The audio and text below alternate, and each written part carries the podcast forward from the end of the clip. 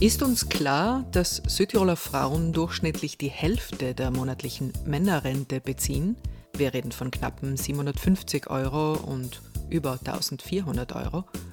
Oder dass die wöchentliche Care- und Hausarbeit unter Erwerbstätigen 22 Stunden bei Frauen und nur 8 Stunden bei Männern beträgt. Oder dass zwar der Bildungsgrad von Frauen mittlerweile höher ist als jener von Männern, die Zahlen in der Euregio sprechen eine deutliche Sprache, dass wir also höher qualifiziert sind, aber weder die Politik noch die Wirtschaft noch die Medienlandschaft Frauen am Geschehen gleich beteiligt.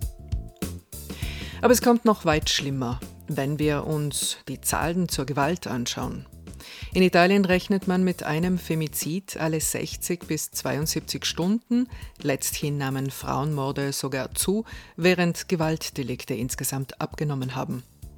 In den Südtiroler Frauenhäusern wurden im vergangenen Jahr 105 Frauen mit 140 Kindern aufgenommen. In den Beratungs- und Kontaktstellen fast 600 Frauen betreut. In den letzten zwölf Jahren wurden in Südtirol 14 Frauen von ihren Ex-Partnern, Partnern oder Möchtegern-Partnern ermordet. Mein Name ist Anita Rossi und ich lebe und arbeite als Journalistin derzeit in Brixen. Auf meinen heutigen Gast freue ich mich besonders, denn ich habe das Gefühl, da ändert sich tatsächlich was. Mit Menschen wie Ingrid Capella wird die Wende konkreter. Sie kommt aus dem westlichsten Dorf Südtirols, aus Taufos im Münstertal an der Grenze zur Schweiz. Und nach dem Besuch des humanistischen Gymnasiums in Meran und einem schulischen Auslandssemester in England hat sie in Wien transkulturelle Kommunikation studiert, mit den Sprachen Deutsch, Englisch und Französisch, um in der Folge in Innsbruck gleich zwei Masterstudiengänge anzugehen, zu Gender, Kultur und sozialem Wandel und zu Medien. Im Moment bewegt sie sich zwischen Studium, Praktika, Ferialjobs und Aktivismus. Dabei stellt sie ihre sprachlichen Fähigkeiten immer wieder unter Beweis, als Texterin, als Lektorin, als Sprachlehrerin, aber sie hat auch nicht vor manuellen Einsätzen gescheut in ihrem jungen Leben, ob als Erntehelferin auf einem französischen Weingut oder als Kellnerin auf Hütten in Südtirol und in der Schweiz. Ihr Steckenpferd ist allerdings die Kommunikation in all ihren Facetten, selbst die Grundzüge der Gebärdensprache hat sie gelernt. Das Reißen und hineingeworfen werden in andere Welten, auch ins kalte Wasser, gehören dazu. In ihrer knappen Freizeit engagiert sie sich feministisch, derzeit im Kollektiv Frauenmarsch Donne in Marcia, das am kommenden Samstag, 15. Oktober, eine große Demo in Bozen organisiert und im lockerlässig frechen Podcast Edge Badge. Die noch nicht einmal 24-jährige Ingrid Capella pendelt zwischen Schluderns, Taufos und Innsbruck. Den Anfang unseres Gesprächs, den macht der Frauenmarsch 2022.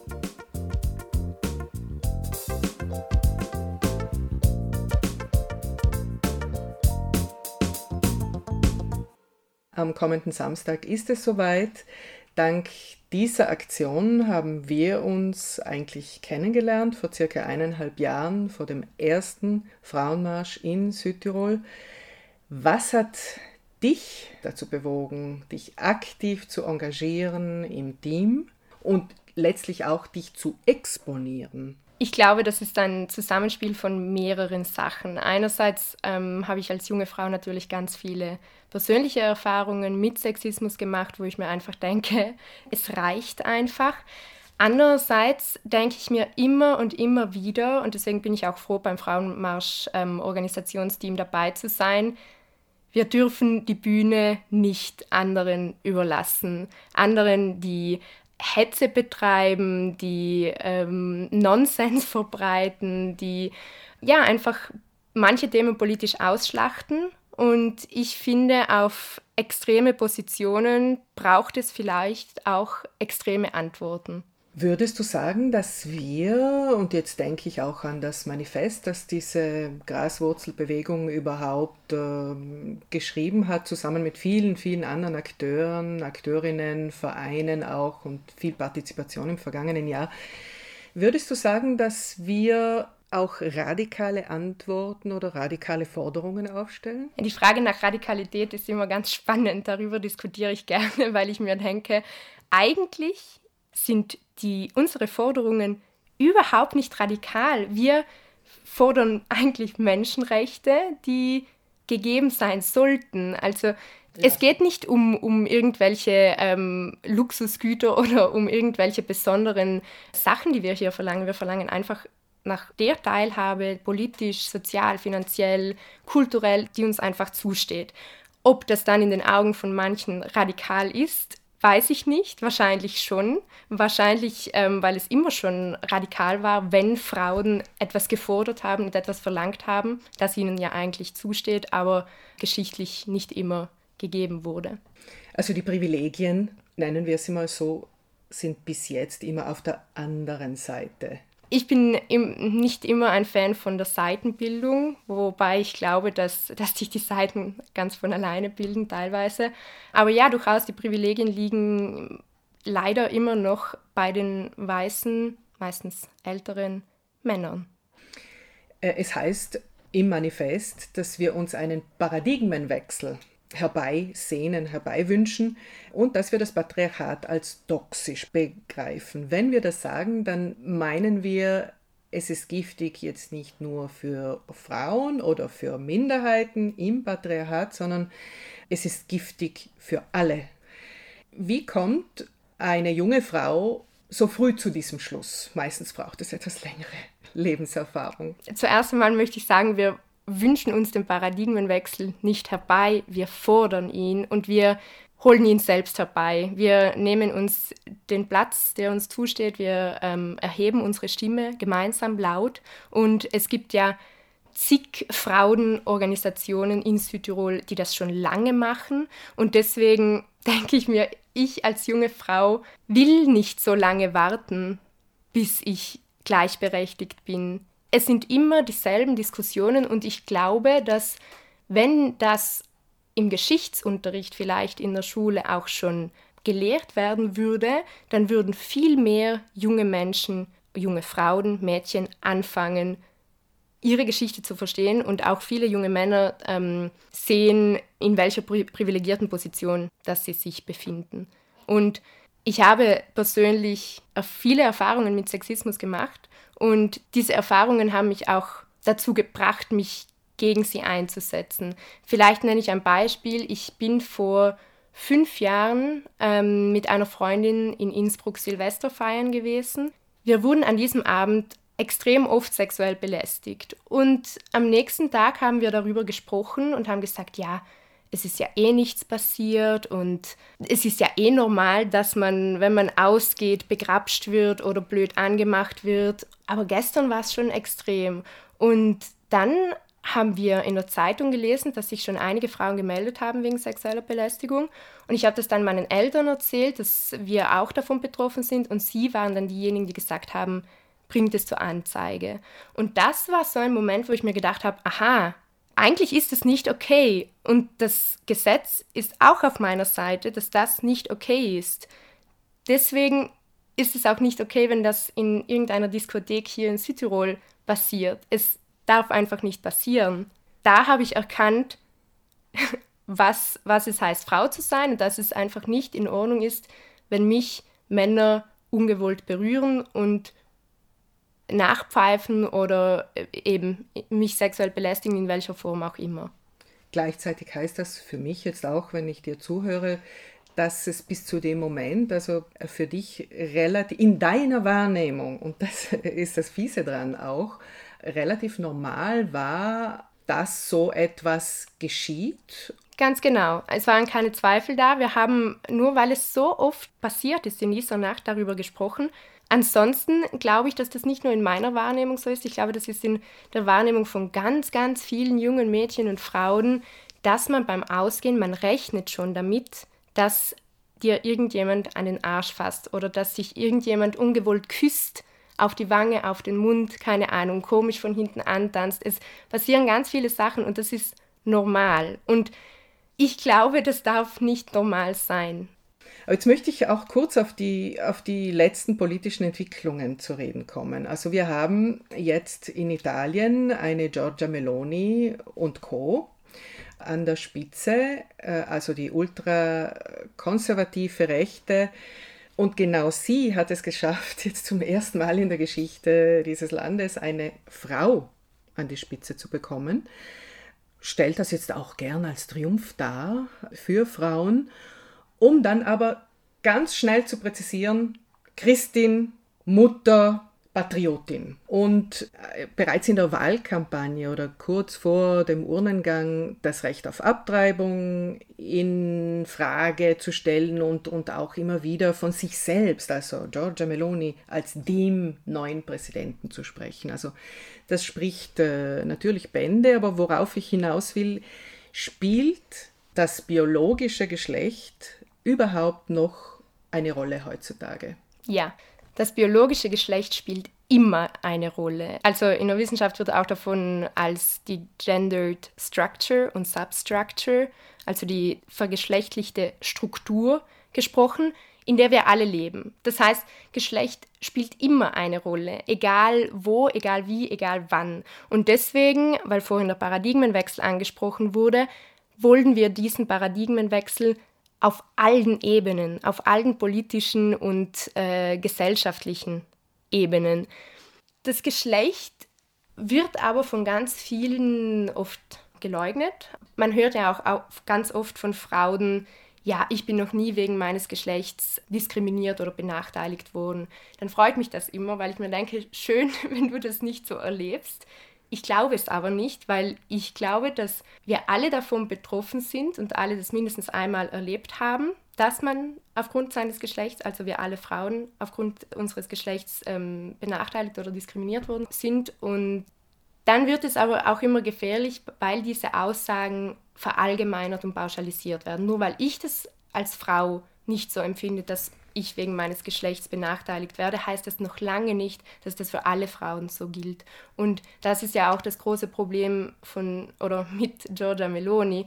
Nur weil sie das nicht so empfindet, heißt das noch lange nicht, dass das die Realität von vielen anderen Frauen ist. Und wenn das ein Präsident, eine Präsidentin eines Landes sagt, dann ist das einfach gefährlich, weil sie in der Machtposition ist, ihre Meinung allen anderen überzustülpen.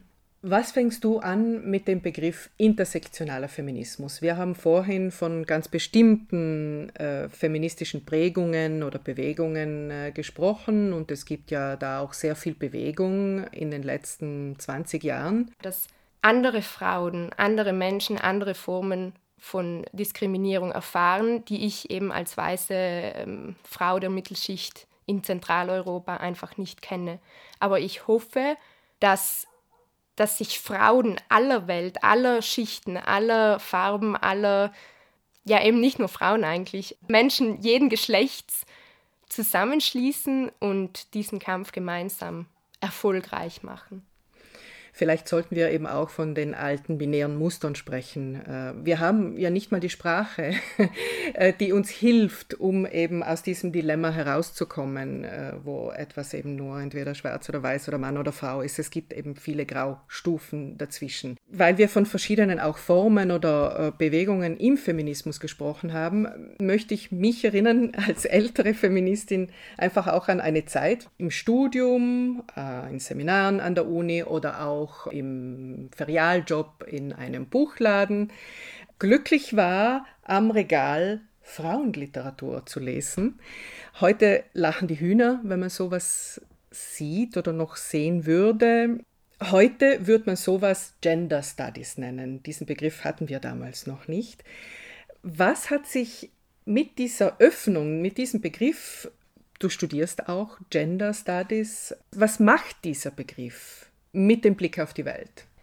Ich glaube, dass der Begriff Gender Studies in diesem Zusammenhang das Verständnis von Geschlecht öffnet und wir nicht mehr von diesem Differenzfeminismus ausgehen, den du angesprochen hast, mit wir haben Frauenliteratur, wir haben Männerliteratur, aber auch nicht mehr diesen Gleichheitsfeminismus anstrebt, dass Frauen gleich sein sollten wie Männer, was sie einfach nie sein werden, sondern eben diese dritte Ebene geschaffen, auf der wir uns heute befinden, wo einfach ein Zusammenspiel dieser beiden Ansätze gegeben sein muss, dass sich alle wiederfinden, alle Menschen und dort Differenzen anerkannt werden, wo sie gebraucht werden, zum Beispiel in der Gendermedizin, aber auch diese, dieser Gleichheitsansatz gegeben sein muss, dass Frauen in manchen Bereichen gleich sein können wie Männer und Männer gleich wie Frauen.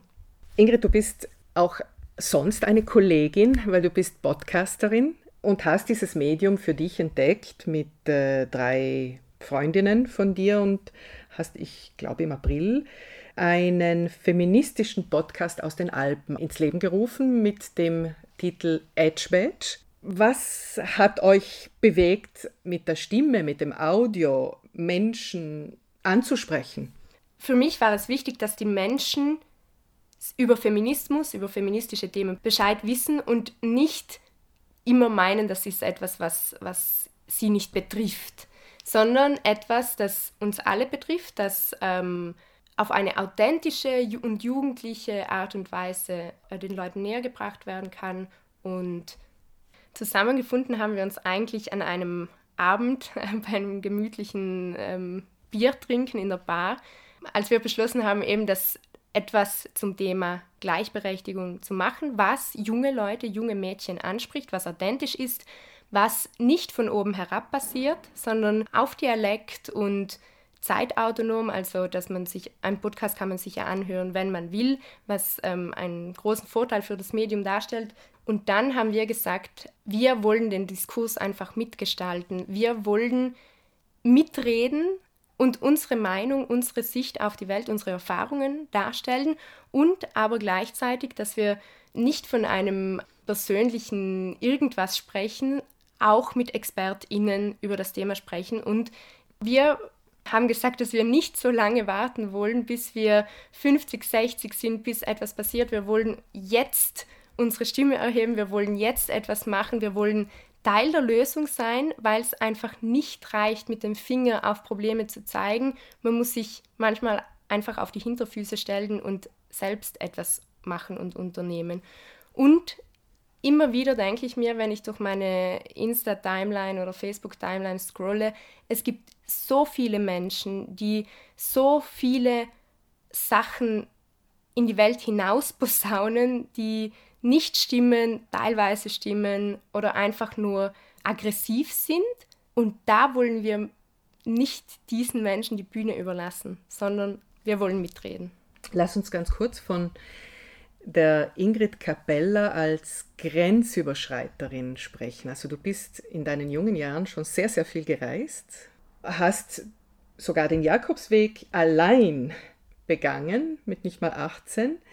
Was ist denn der Kick bei solchen Aktionen? Vielleicht liegt da die Antwort schon in der Frage selbst, das Grenzüberschreiten im doppelten Sinne. Einmal das im Ausland sein, das Reisen, neue Menschen kennenlernen, neue Kulturen kennenlernen, neue ähm, Sichtweisen auf die Welt, auf das Leben kennenlernen.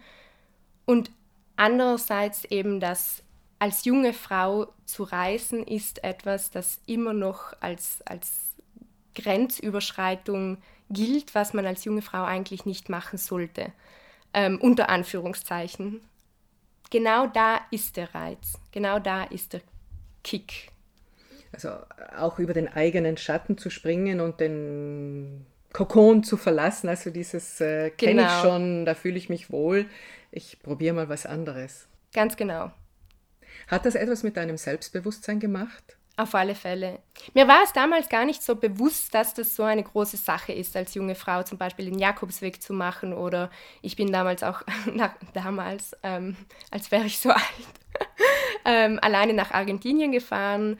Das macht schon etwas mit dem Selbstwertgefühl, mit dem Selbstbewusstsein, weil ich mir denke oder weil ich gesehen habe, ich kann das, ich schaffe das auch alleine. Und viele Menschen haben damals gesagt, wow, traust du dich das überhaupt? Aber ich habe gar nicht so viel darüber nachgedacht, sondern es einfach gemacht. Bisschen nach dem Motto, probieren geht über studieren. Muss aber dazu sagen, dass ich das Glück habe, eine, eine Familie zu haben, die immer hinter mir steht und dass ich immer diese Sicht Sicherheit habe, nach Hause zurückzukehren und einfach da meinen, meinen sicheren Hafen zu haben.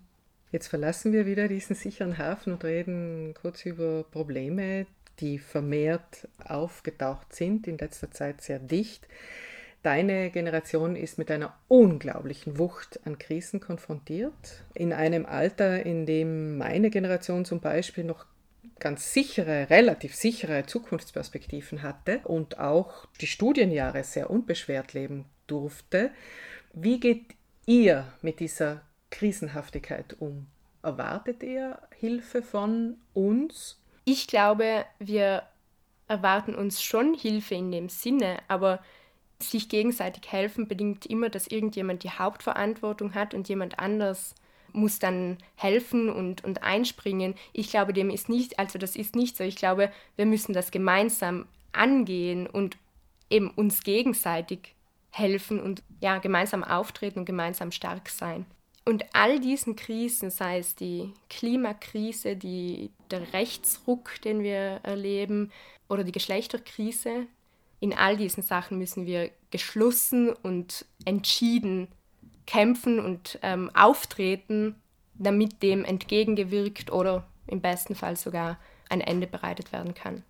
Über Radikalität haben wir vorhin schon kurz gesprochen, aber mich würde doch interessieren, wie radikal muss denn der Kurswechsel sein, damit wir überhaupt, und zwar in allen Bereichen, die du jetzt angesprochen hast, eine enkeltaugliche Zukunft haben können?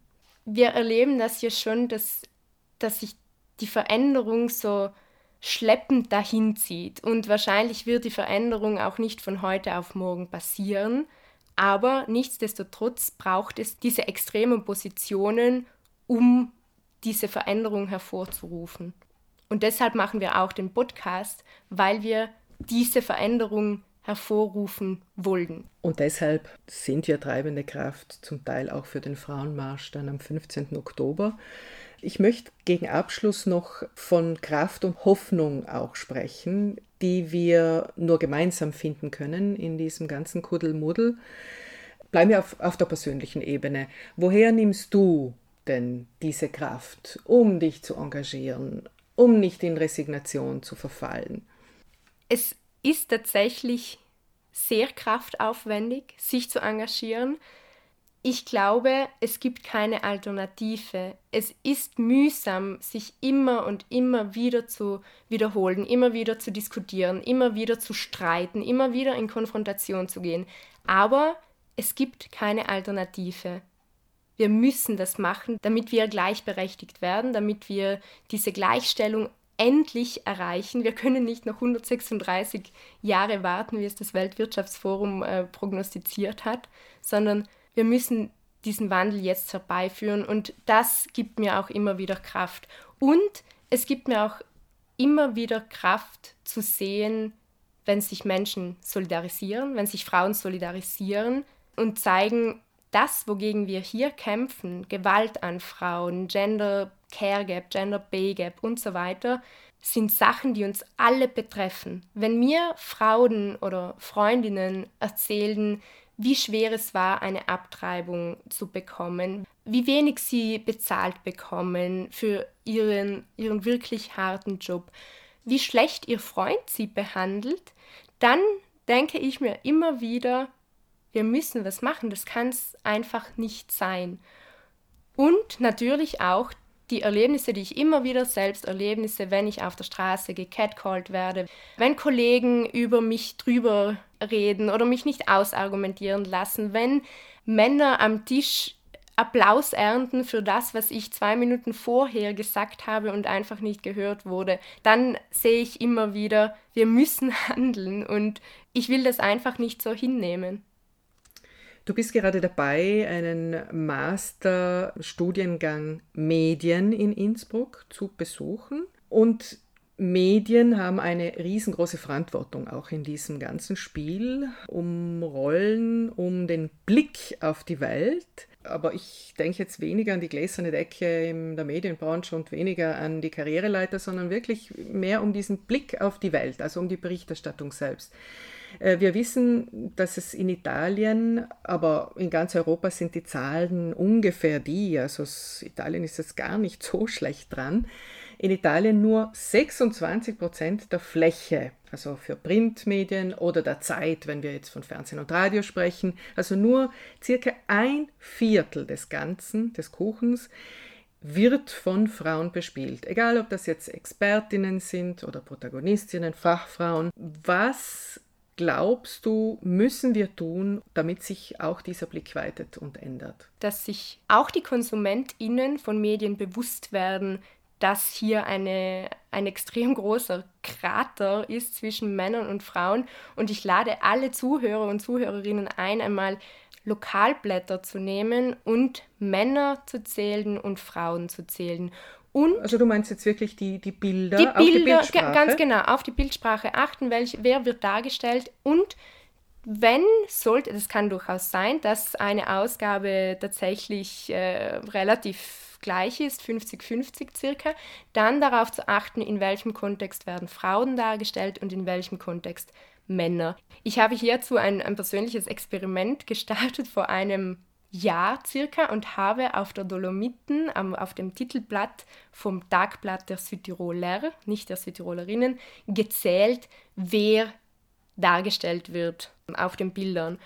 Es sind meistens fünf, sechs, manchmal auch sieben Gesichter äh, zu sehen und es sind meistens alles Männer. Manchmal ist eine Frau dabei, und wenn zwischendrin eine Frau dabei ist, dann ist sie die Bienenkönigin oder die Honigkönigin, die Erdbeerkönigin oder Lady Di oder die Queen. Aber nicht eine Expertin. Selten eine Frau in der Politik. Selten eine Frau vom Fach. Und das ist einfach extrem schockierend. Und wie du gesagt hast, die Medien haben eine Riesenverantwortung. Sie geben in der Gesellschaft den Takt an, was ist wichtig, über was wird geredet. Und hier muss beim Agenda-Setting extrem viel passieren. Von Seiten der MedienmacherInnen, aber auch von Seiten der KonsumentInnen, dass sie erkennen, was hier falsch läuft. Letzte Frage. Wann glaubst du, können wir von Erfolg sprechen? Für mich sind wir dann erfolgreich, wenn sich Frauen stark genug fühlen, für sich selbst einzustehen, aufzustehen und ihre Stimme zu erheben. Und das nicht nur in den Ballungszentren, in, in den Städten, sondern auch wirklich im hintersten Tal von Südtirol, von denen wir hier viele haben. Damit möchte ich auch nicht nur auf Frauen hier in Südtirol verweisen, sondern Frauen ganz Italien, Frauen im Iran, die aktuell heftige Proteste führen Frauen in Afghanistan, Frauen in Argentinien, die für ihre Abtreibungen immer noch kämpfen, obwohl sie legalisiert wurden, also gesetzlich erlaubt sind. Vielleicht ist es utopisch von Erfolg zu sprechen, vielleicht müssen wir einfach von Teilerfolgen sprechen, weil es gibt so viele Ebenen und so viele Bereiche, in denen es Wandel braucht, in denen angesetzt werden muss, dass, dass man in jedem einzelnen dieser Bereiche kleine Erfolge feiern muss und immer Zentimeter für Zentimeter weiterarbeiten muss. Und da können die Erfolge ganz vielseitig sein. Das kann sein, wenn eine Frau sich traut, aus einer toxischen Beziehung auszusteigen, wenn eine, eine Frau sich in ihrem Körper einfach mal wohlfühlt und nicht dem gesellschaftlichen, wirtschaftlichen und ja, diesen Erwartungen und, oder Schönheitsidealen entspricht. Diese Erfolge können auch sein, wenn eine Frau einfach die, die Hausarbeit sein lässt, wenn eine Frau oder wenn ein Mann erkennt, dass er Teil der Lösung sein muss. Ja, solche Erfolge, die, auf die wir auch hinarbeiten müssen und die uns dann auch immer wieder Kraft geben, weiterzumachen. Und ich glaube, dass dass wir uns auch immer wieder die Frage stellen müssen, ist das die Gesellschaft, in der wir leben wollen? Will ich in dieser Situation, in dieser politischen Situation, in dieser eben gesellschaftlichen Situation leben? Will ich in dieser gesellschaftlichen Situation Kinder kriegen, eine Familie gründen, arbeiten? Oder wie kann ich diese Gesellschaft mitgestalten?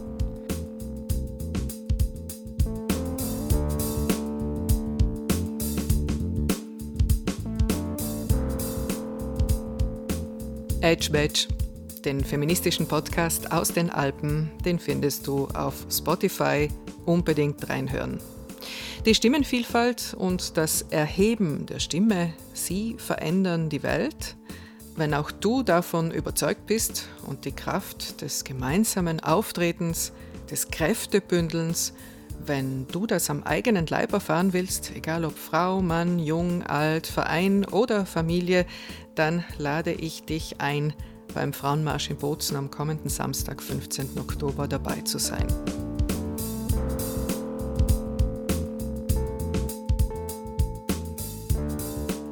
Spero che saremo tante, perché ancora nel 2022 c'è chi pensa di poter scegliere e decidere delle nostre vite e dei nostri corpi. Saremo in tante, spero tantissime, a difendere i diritti di tutte. Parteciperò a Donna in Marcia perché sento che siamo lontane dal vivere realmente una vita autodeterminata e libera dalla violenza. Credo che questa sia una buona occasione di, di condivisione, di solidarietà e di far rete. Soprattutto in questo momento storico sconcertante, dobbiamo tutte essere e restare vigili, anche solo riguardo a quei diritti che abbiamo acquisito negli anni e che spesso diamo per scontati. E questo possiamo farlo insieme, dandoci forza a vicenda. Was mich zurzeit am meisten wütend macht, ist der Umgang der Regierung mit den Protesten im Iran. Also solange patriarchale Systeme Diktatoren hervorbringen und auch noch stützen, die Frauen töten lassen, weil sie sich nicht an Kleidervorschriften halten, solange müssen wir auf die Straße gehen. Und dabei sind wir solidarisch verbunden mit Frauen und Minderheiten im Iran, in Afghanistan und besonders auch in der Ukraine. Die Einladung und Widmung haben auch andere vom Organisationsteam Frauenmarsch ausgesprochen. In der Reihenfolge waren dies Silvia Kamin, Christine Klingnon und Laura Volker, die auch dich gern begrüßen würden, und zwar nicht nur am kommenden Samstag. Bis bald!